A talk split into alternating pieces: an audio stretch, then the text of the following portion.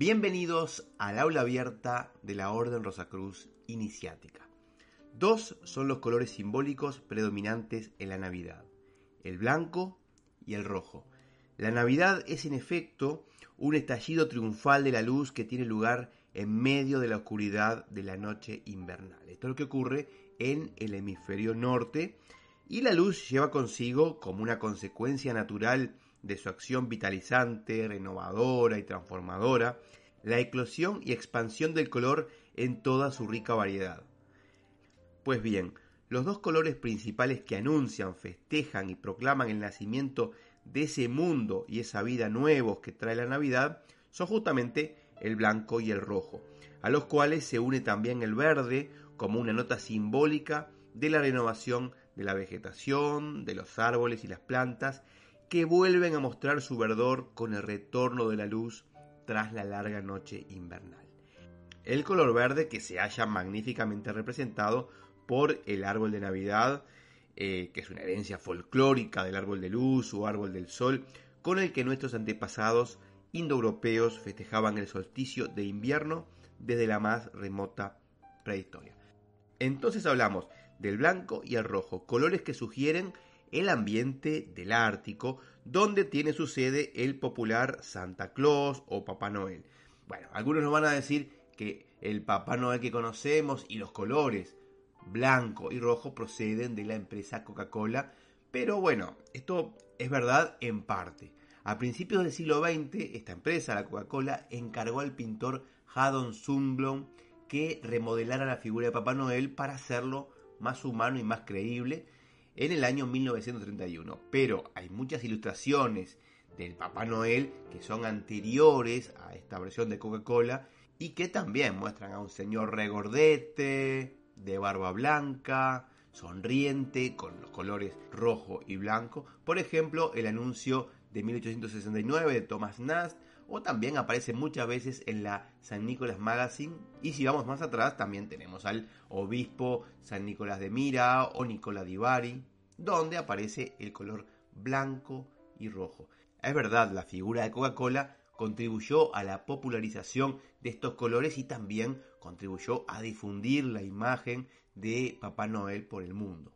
Incluso podría decirse que la figura de Papá Noel, como la conocemos hoy en día, está llena de polémica porque se dice que ha desplazado al verdadero sentido de la festividad y que ha focalizado todo en el consumo, en comprar más. Bueno, esto ya lo sabemos, no es necesario que lo repitamos en este video. Volvamos a los colores. Y en la Navidad el color predominante es sin lugar a dudas el color blanco. La Navidad la imaginamos sobre todo blanca y esto queda puesto de relieve de forma sumamente ilustrativa en el título de una de las más célebres y populares canciones navideñas que se llama Blanca Navidad, que es una canción que alude al paisaje nevado con los campos y las calles cubiertas de nieve, los árboles y la vegetación cuajados del elemento blanco.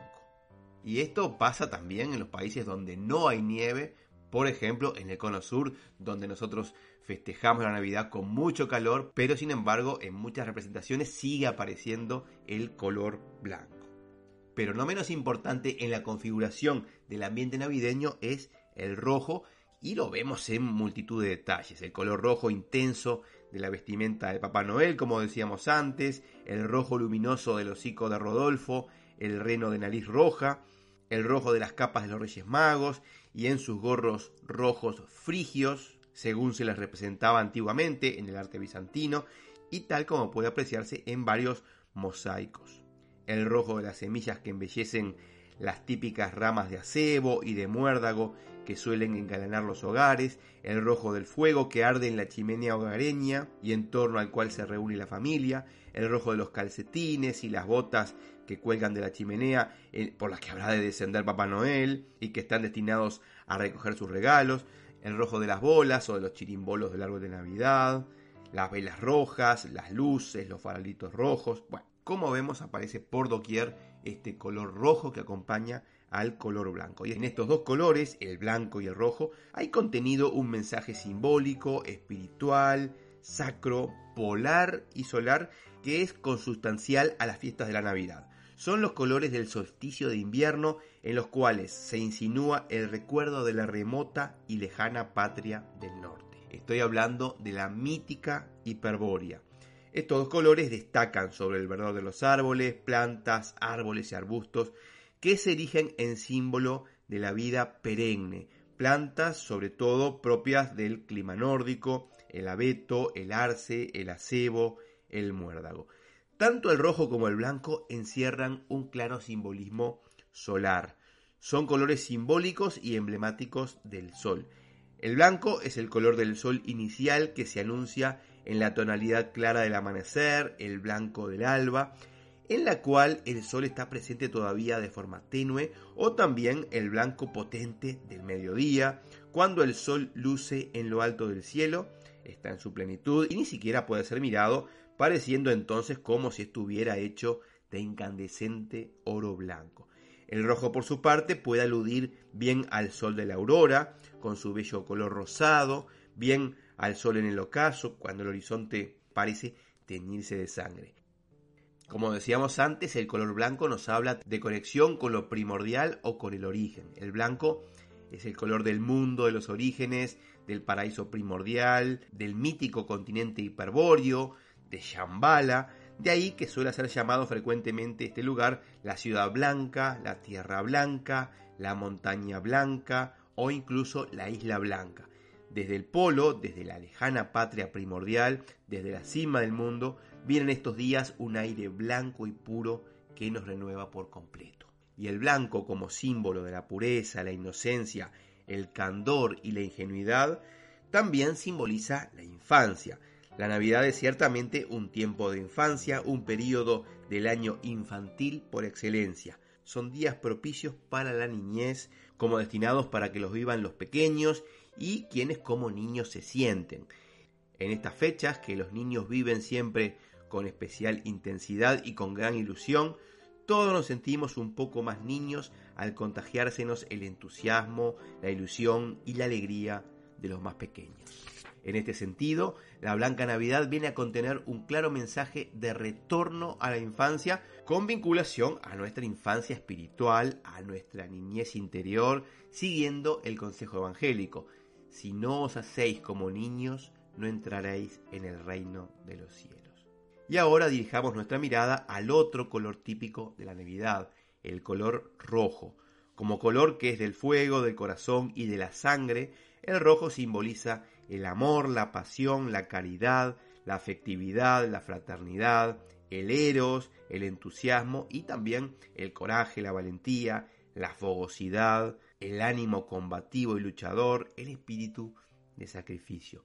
Siendo el color del amor, en el rojo está plasmado y representado todo aquello que va ligado de un modo u otro a la acción de amar y querer, el afecto, el cariño, la caricia, la ternura, la cordialidad, la concordia, la amistad y la empatía. El rojo evoca y sugiere vitalidad, vida intensa y sana, fertilidad, fecundidad, exuberancia, riqueza vital. El tono rojizo de las mejillas solemos considerarlo como signo de salud y también de fuerza vital. En la tradición cristiana, el color rojo es el símbolo de Cristo, el Verbo encarnado, el Logos divino, el Sol eterno, el Hijo celestial que con su sangre va a redimir al mundo y cuyo nacimiento se celebra precisamente en la Navidad.